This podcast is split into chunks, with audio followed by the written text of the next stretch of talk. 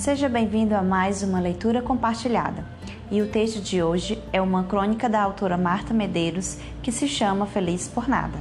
Vamos lá? Feliz por nada. Geralmente, quando uma pessoa exclama Estou tão feliz, é porque engatou um novo amor, conseguiu uma promoção, ganhou uma bolsa de estudos, perdeu os quilos que precisava ou algo do tipo.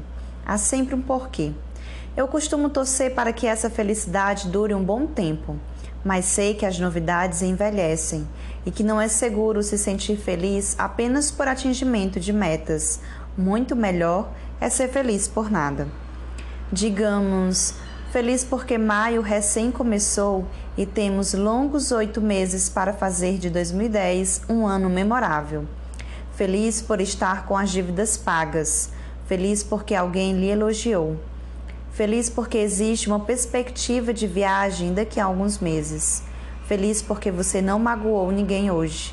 Feliz porque daqui a pouco será hora de dormir e não há lugar no mundo mais acolhedor do que sua cama.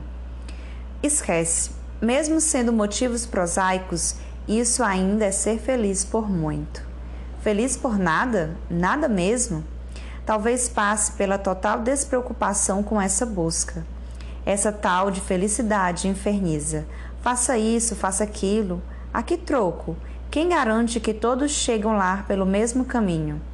Particularmente, gosto de quem tem compromisso com a alegria, que procura relativizar chatices diárias e se concentrar no que importa para valer. E assim alivia o seu cotidiano e não atormenta o dos outros. Mas não estando alegre, é possível ser feliz também.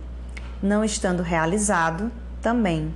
Estando triste, felicíssimo igual, porque felicidade é calma, consciência, é ter talento para aturar o inevitável, é tirar algum proveito do imprevisto, é ficar debochadamente assombrado consigo mesmo.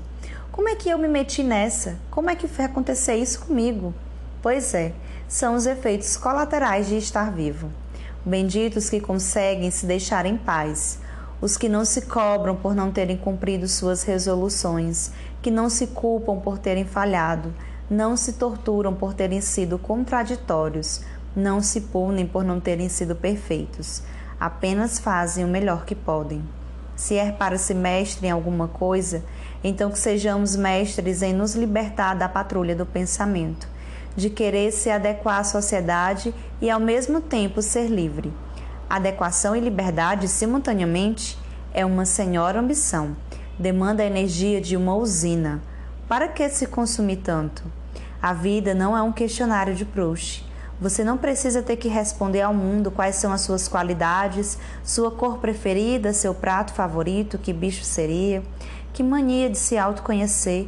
Chega de autoconhecer. Você é o que é um imperfeito bem intencionado e que muda de opinião sem a menor culpa. Feliz por nada, talvez seja isso. Essa foi a nossa leitura compartilhada de hoje. E se você gostou, curte, comenta e compartilha. E até a próxima!